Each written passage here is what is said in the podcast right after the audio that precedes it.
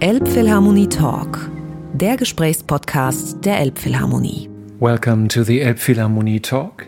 Today, in this episode, you will hear me in conversation with Leila Josefowicz, one of the great contemporary violinists, a woman from the US who has decided a good 20 years ago to only play music from the 20th and the 21st century, more or less, with a few exceptions probably.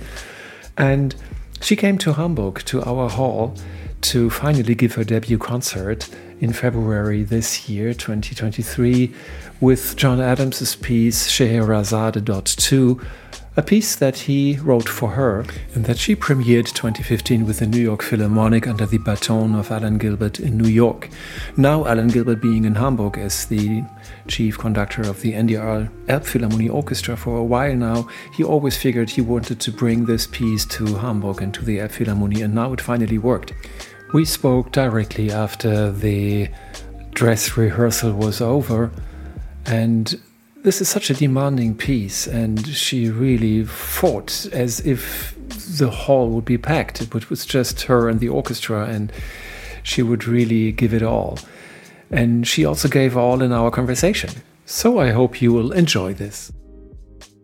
I don't know where to begin, to be honest. I just heard you rehearse the Scheherazade of John Adams with the NDR Elbphilharmonie Orchestra, and it is for one, it's a stunning piece, and the other thing, of course, is your performance, which is really breathtaking and so highly energetic. And kudos to you to come at all after such a rehearsal to do an interview with me. Oh gosh, it's uh, it's a pleasure, and it's an honor to have this experience here.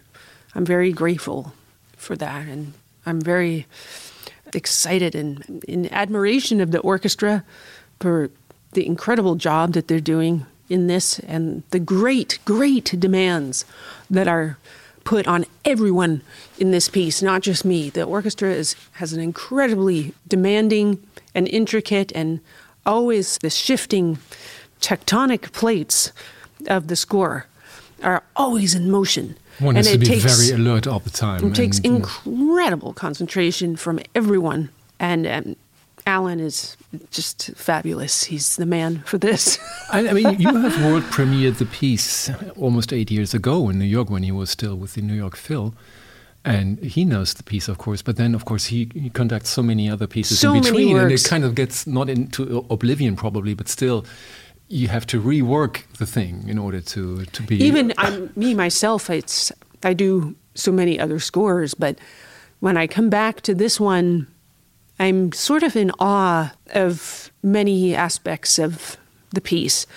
First of all, the incredible strength of the ideas and the narrative and the, the story and what what this is all about. So so John wrote this in, you know, 2013, 14 and mm-hmm. then the, the premiere was in 2015 and the whole symphonic huge kind of tone poem narrative aspect of, of the, the orchestra part. And he said to me, I, I want to do a piece that's not a violin concerto, that's a symphony with violin. And the epic scale of the story. So the the girl, the woman, but the young, vulnerable, the vulnerable, and incredibly brave person who this this woman is and how she's put completely to the test. Her life is condemned. Her spirit is, is attempted to be crushed by the fanatics, mm-hmm. the true believers in the score. And there's a real story in the score that he's written out very clearly, where in the beginning there's some very kind of lighter and playful dance like moments, and she's got spirit and spunk she's uh, got some wit and some bite and, and is put then into grave danger by the men who see her as a threat mm-hmm. in a society that she is not welcome to take on. Uh, Why is she not welcome? Is well, she this powerful? Is, or what, this is a, a, a, modern take on Scheherazade. So, I know, yeah. you know, so this, and it's happening right now with the Taliban. It's something that's happening now, right now. So a woman steps out of line, she's a threat and she should be condemned to death. And she should not be bothered with, she should not be holding this this this power or this insolence. Mm-hmm. so she's condemned to death and she has to escape. And in the middle of all of this, she shows her humanity, her expression, her her deep longings, her desires. The second movement is called A Long Desire. She shows her heart mm-hmm. and her, her longings and her desires and, and her um, the vulnerability is, is, is incredible.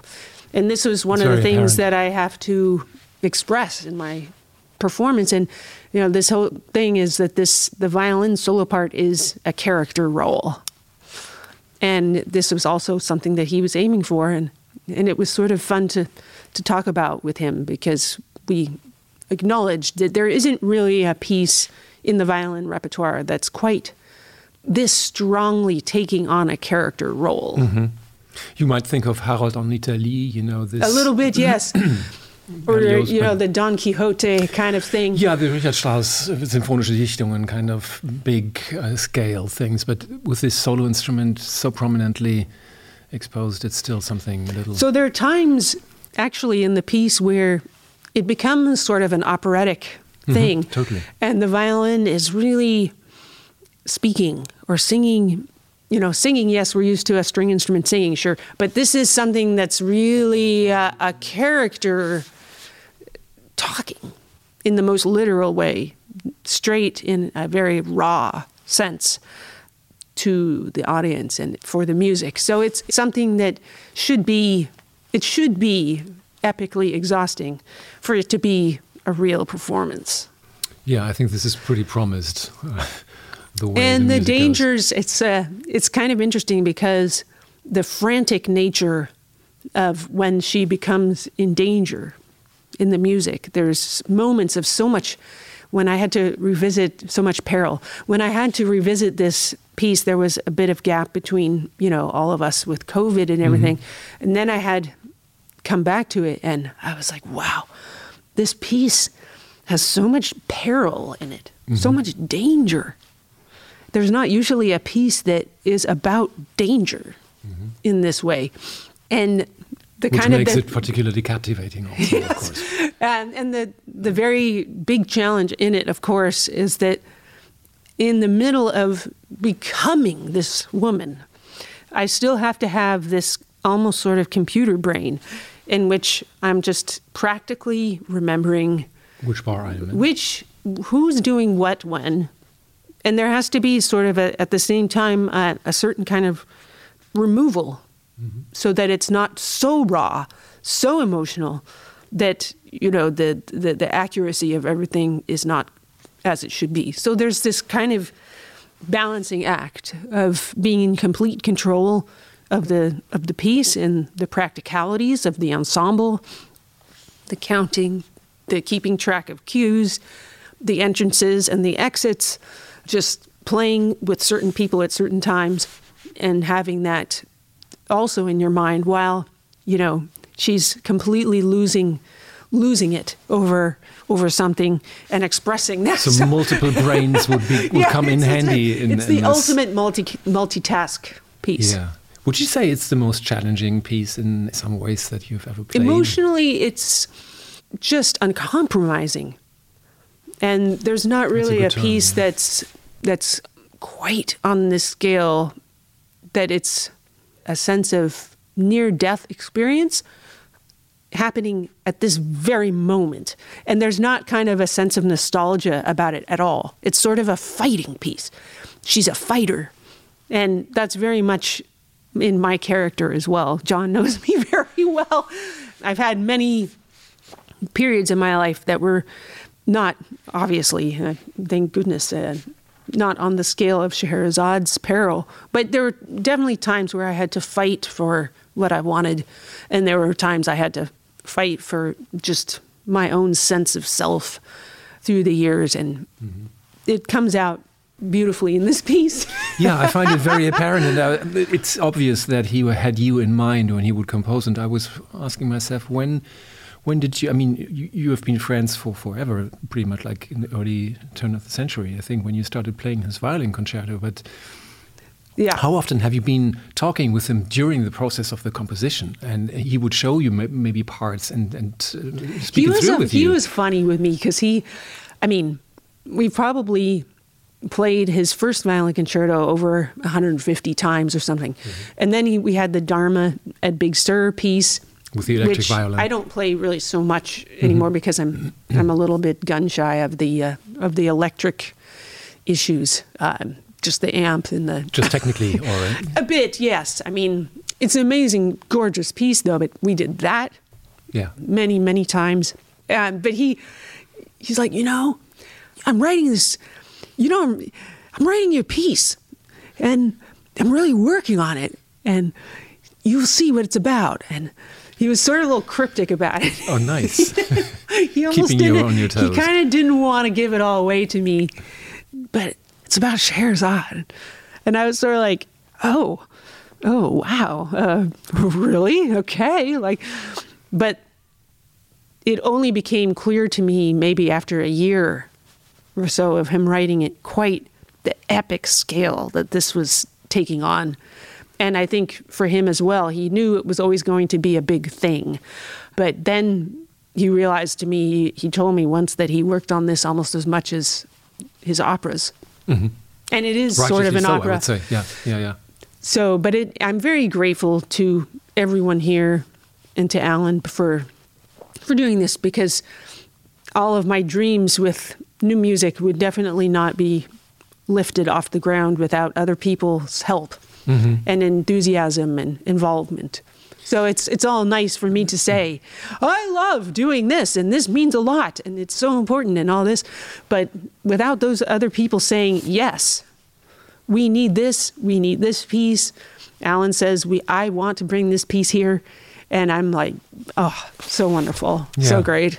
And it's interesting because we we expected you to come in 2020 yes. with the Tom Adès violin concerto, and then uh, COVID hit and it didn't take place. And you have, as far as I remember, never performed in Hamburg. Is that true, or am I just I think omitting I something did here? Something like maybe long time ago. It must be very long. Very long. Because the archive wouldn't, you know. Interesting. Maybe older archives would, but I mean, you're not that old. I mean, come on. Thank you.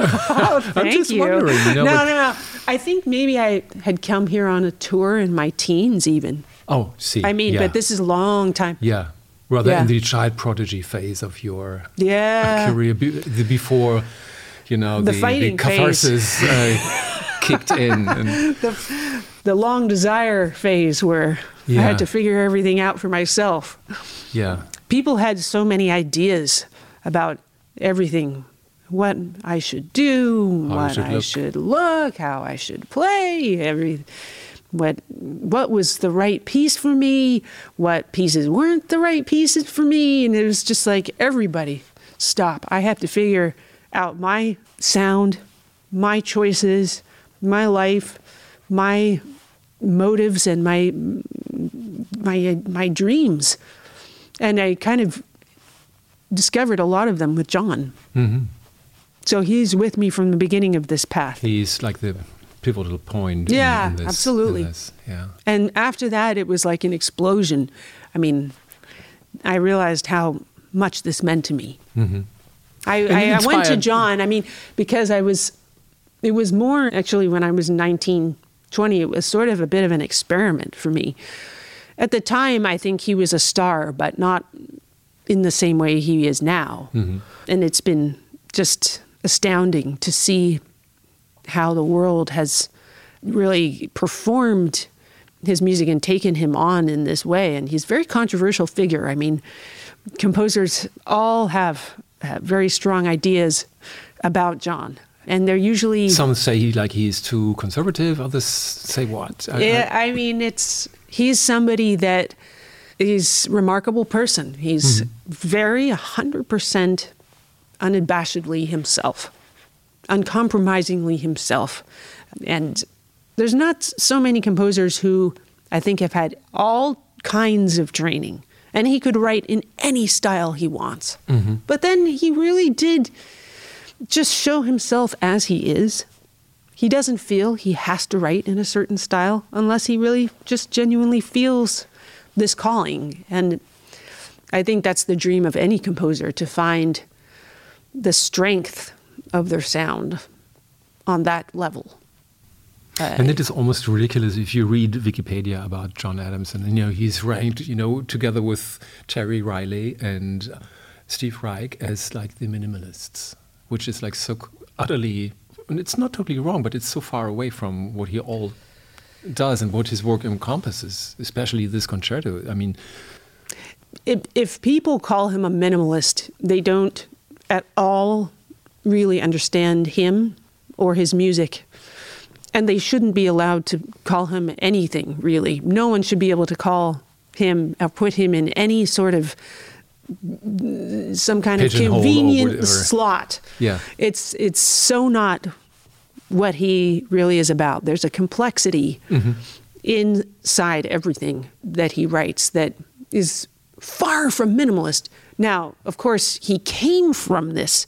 And this has been the amazing thing to see his transformation kind of out of it in a certain way that he obviously was influenced in his earlier years by that but then you listen to the chamber symphony and he was influenced by schoenberg mm-hmm, mm-hmm. so should we say he's part of the second viennese school the same you know seriously like yeah. for someone the era of the time you know obviously when he was coming out like of the, the minimalist yeah. language in a certain way but is he a minimalist composer no he is not no no Leila, I wonder when did you last played or performed Beethoven or Mendelssohn or any of these concertos? Yeah, it's a good question. Probably not since I was about 20. Really?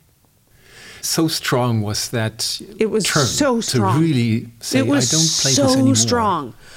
And it's so weird for me. I mean the the whole recording boom was happening as I was a prodigy. Mm-hmm and the whole the crazy times of the of the it almost reminds me it sounds really bad to say but it almost reminds me of sort of like the the hedge fund world where you had this like these epic lavish expensive budgets. budgets coming from these CD companies of the promotional things and the, yeah. the parties and the the you know the the interviews and the, the promote yeah i mean it's it's just amazing to see how the world has changed since mm-hmm. then and i was sort of writing on the tail end of that era so i got all these recordings made you know of kind of more standard works when i was a kid mm-hmm.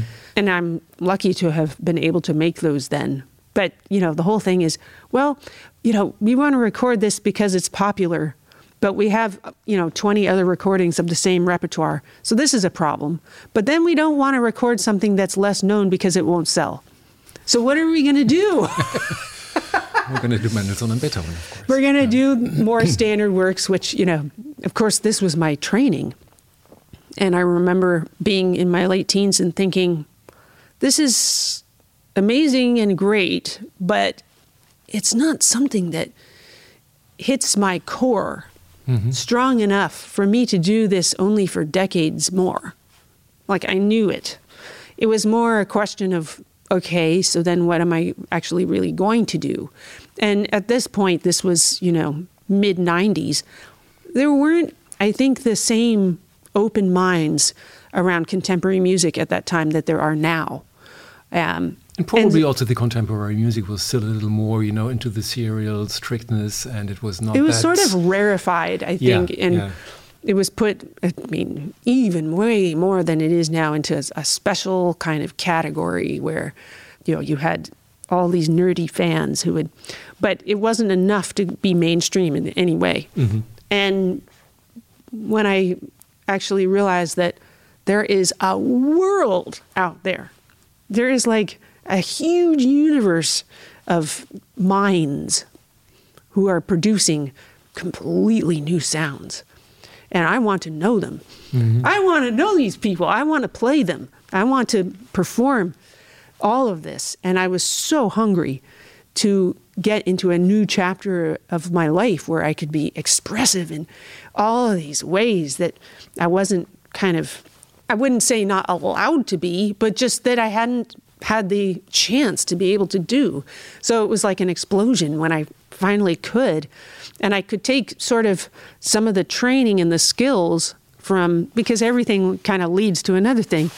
The the training of the of my teens and the standard works and the diligent care that everyone gives to the standard works, why do the new pieces not deserve the same? And it will transform the performance of the piece Absolutely. and the power, especially that the performer has in a piece that people don't know, is so huge and important.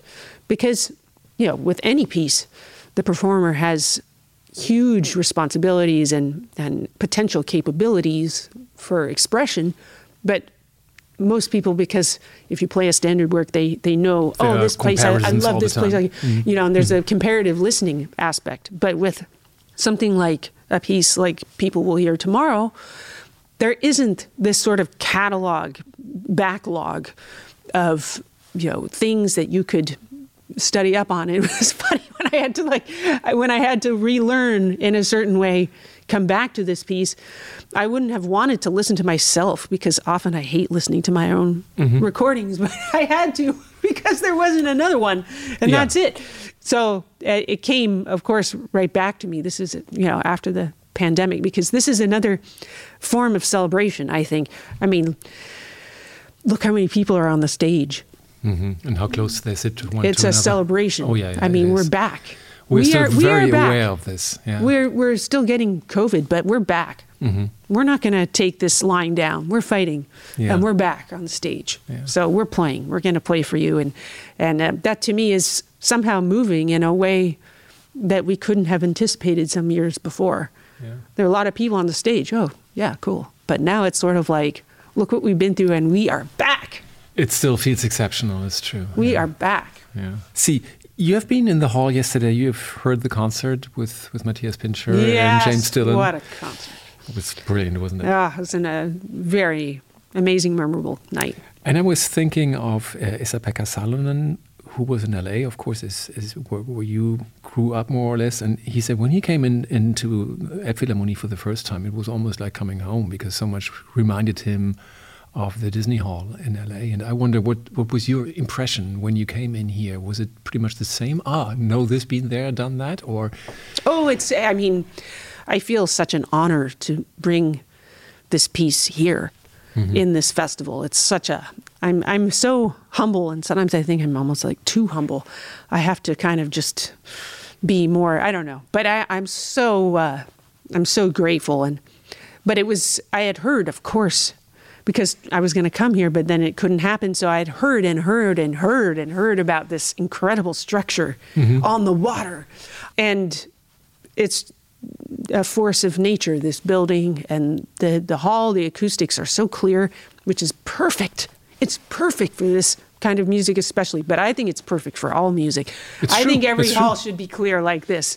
Sometimes I, I wish, and this is just my tastes, but I, I wish I heard more clarity sometimes in, in all music. Mm-hmm. I love, it's my aesthetic. I, I like clarity. Of course, I love reverberance and, and atmosphere and, and space.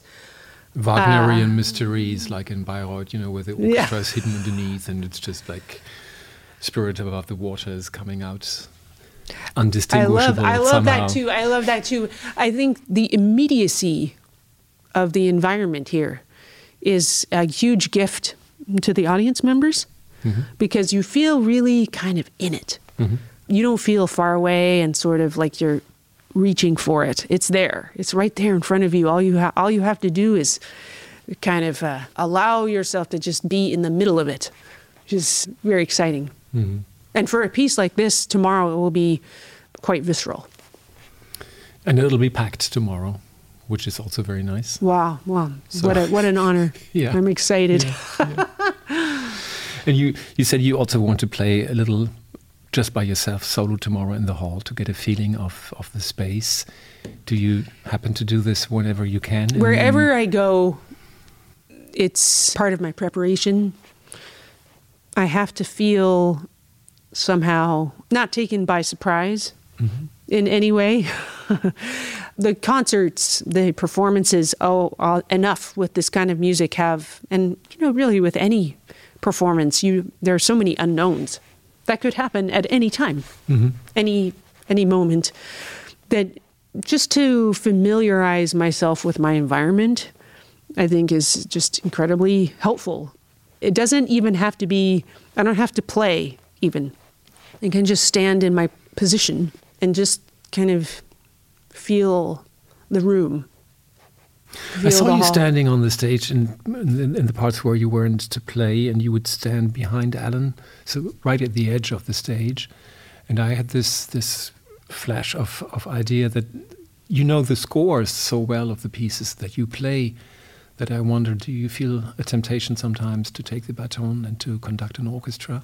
I have thought about it, but as long as I I have to be realistic, as long as I have a career as a solo instrumentalist in this field with especially violin is very uncompromising. It's so demanding this instrument to stay in complete top physical form just with the mechanics of this instrument. It's so demanding.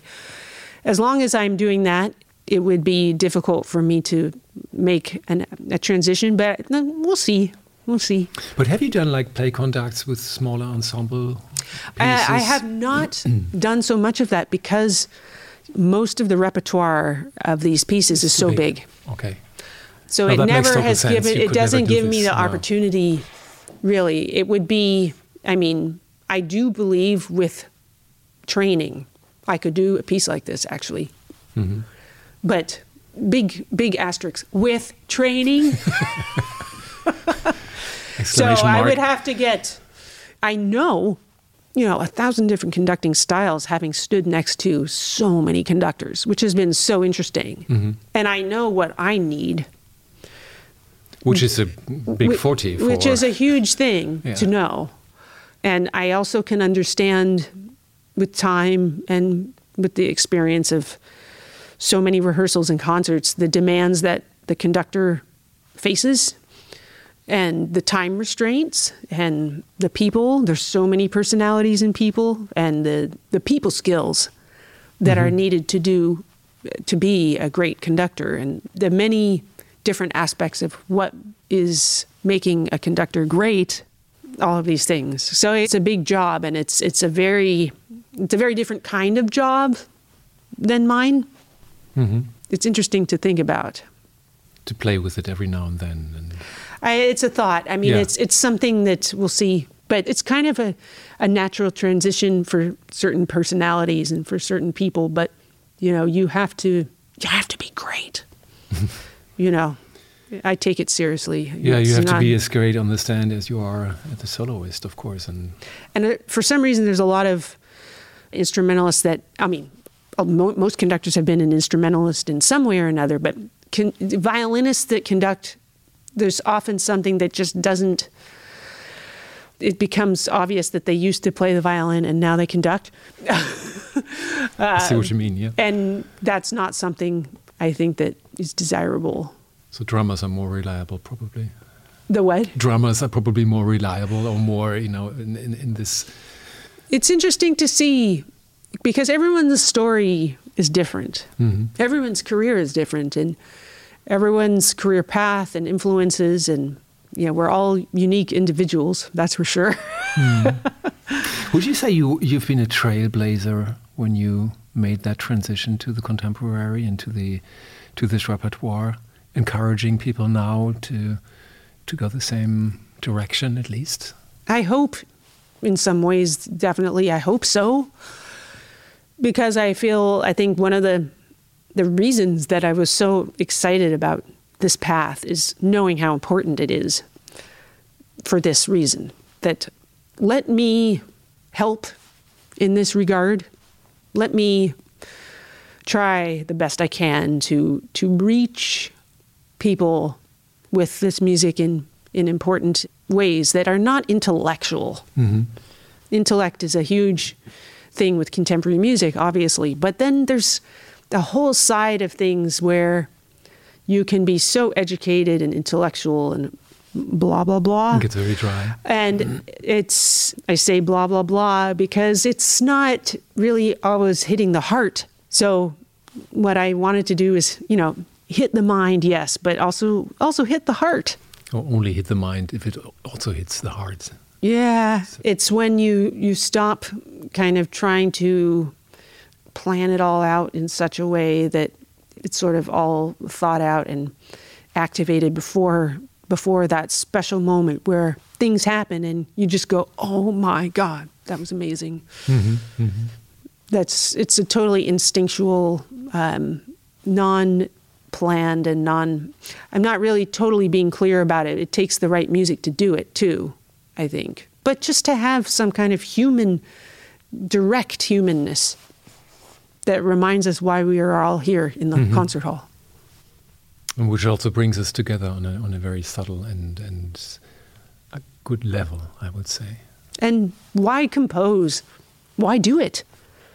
There's been incredible people in our past writing music. Why are they doing it? Why are we all in this to begin with? It's for this reason that there's there's a direct link to humanity and well-being and that music can can give us. Did you ever cross path with Patricia Kopatchinskaja? Yeah, of course, yes. Oh, yes, absolutely. Yeah. Because she's, uh, of course, I mean, if you know her, you know you, you know her energy very well. Yes. I mean, she still does play occasionally the Beethoven and the Mendelssohn, and of course, she's fighting with it in, in her own sweet way. And she's a real character and I admire I admire her courageousness to also think for herself. Mhm. You know, it's it's not something that everyone's going to agree with. And speaking I of think- controversiality, like you said you know, John I mean, Adams, very people that take a strong stand. I think that the only important thing in my mind is that they are genuine about it. Mhm. themselves. They must kind of be, in a way, I think, still putting the music before themselves. And that's very important to me that I'm doing what I think the music is asking, not I'm doing something that will make a big stir. So to know the difference between those two things. And I think there's something that um, communicates when that happens. But you know, everyone has an opinion. I was watching your Met performance during COVID yeah. with this wonderful entrance scene, which I totally love when you come into the room with the Mark Rothkos and the um, Jackson Pollocks, and you take your mask off and you throw it, you know, almost like a like a I don't know something on the floor, you know, Yeah. disdain or something. It's it's it's a very grandiose gesture, I find. And then you start playing, and I wonder about the Bach piece. That I mean, Sure. the acoustics in this in this is is very special. And Yeah. is this what the Bach piece demanded, or was this what you felt it would demand in this in these circumstances? Because you play it in a very almost theatrical way, and that may have to do with the sound and with the you know. I wanted it to be we it was such an interesting my god, what a crazy time that was. Mhm. Because when I recorded this it was really still during the very height 21. Mhm, yeah. mhm. Something like this. And they had closed the museum for most days and then there was maybe 2 days a week where a certain amount of people were let in, et cetera, et cetera. And then on one of the closed days, we did the filming and the, the recording.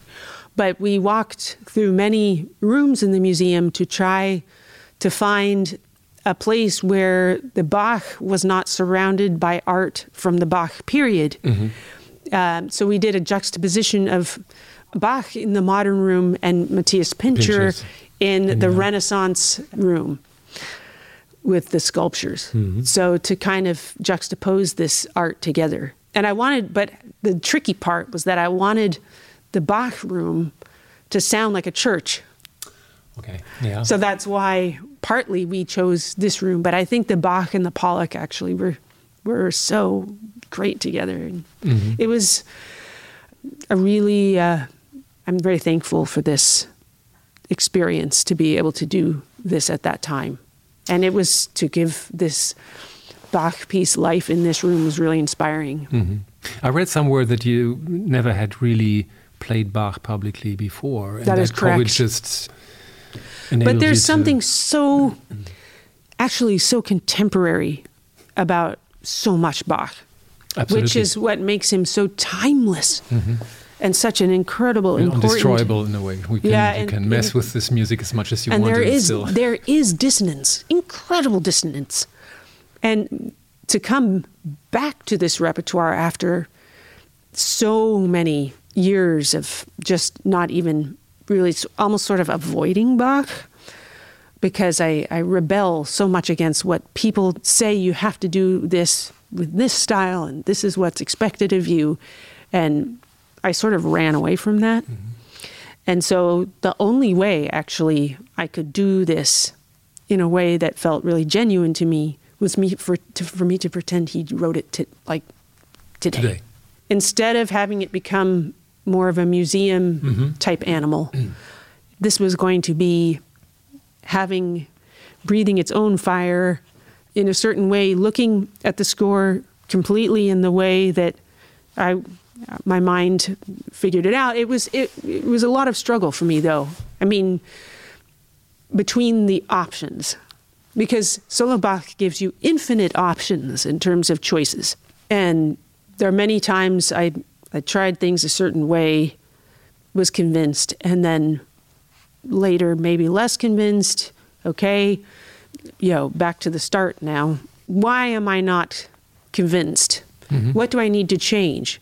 So during this whole time leading up to the recording and thinking about and listening to many, many interesting performances on the internet of, you know, really very traditional style tradition i mean in terms of playing older older music mm-hmm. and then listening to pre-bach which was so interesting to me and how kind of the viola da gamba and these instruments sounded sometimes like so modern to me mm-hmm. and so adventurous and there there wasn't this kind of well behaved slightly all of a sudden uh, we have to button our coats and stand up straight. There was more of like a wild feeling with some of this music before. And so I wanted to bring some of this character to the Bach as well. So it comes even some of my research was, was pre very mm-hmm. much pre Bach. Mm-hmm. We have a little concert series going in this season called Wege zu Bach with composers who are his his elders and uh, Wonderful. Uh, Biber and Schütz and Scheidt and all these these guys and One, it's, absolutely great.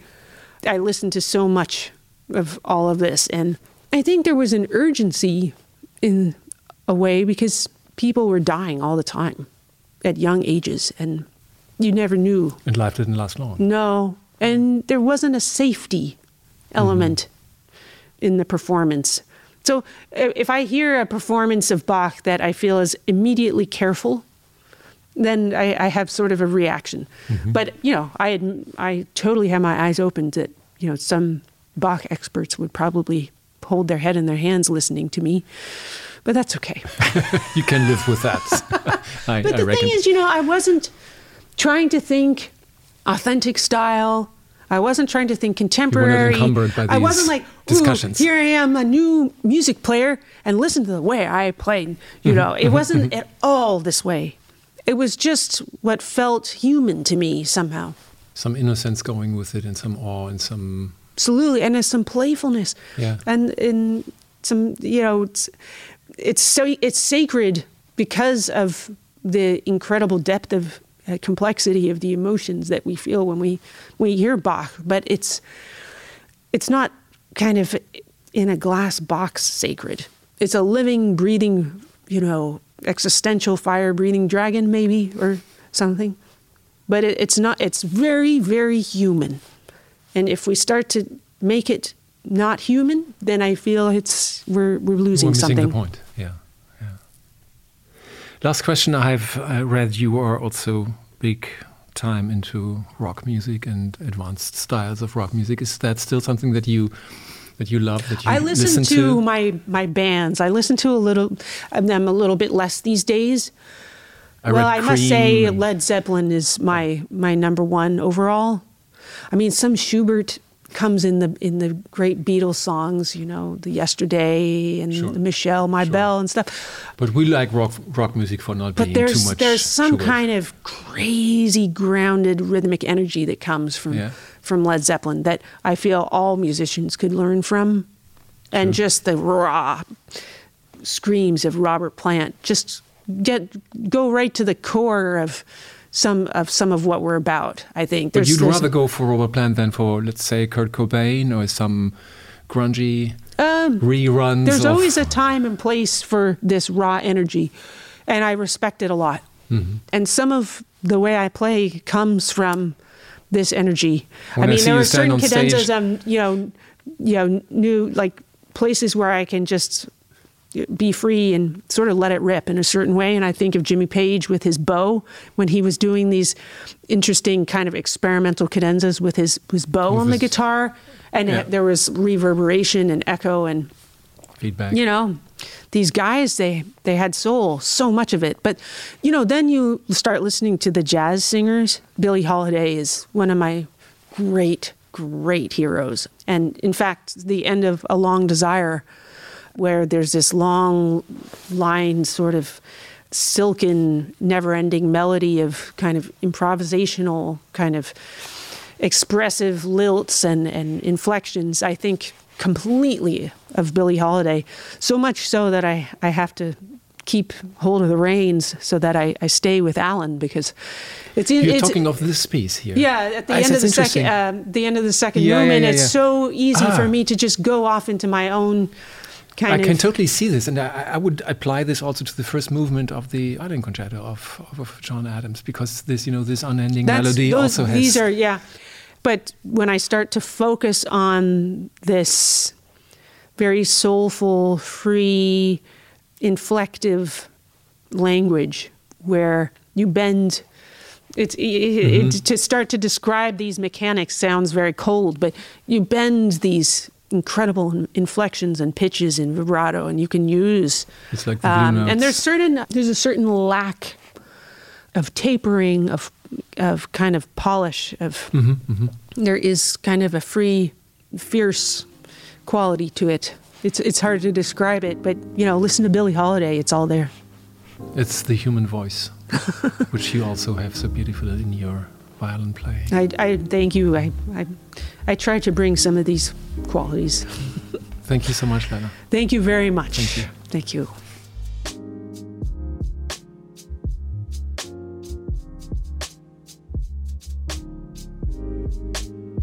Elbphilharmonie Talk, der Gesprächspodcast der Elbphilharmonie.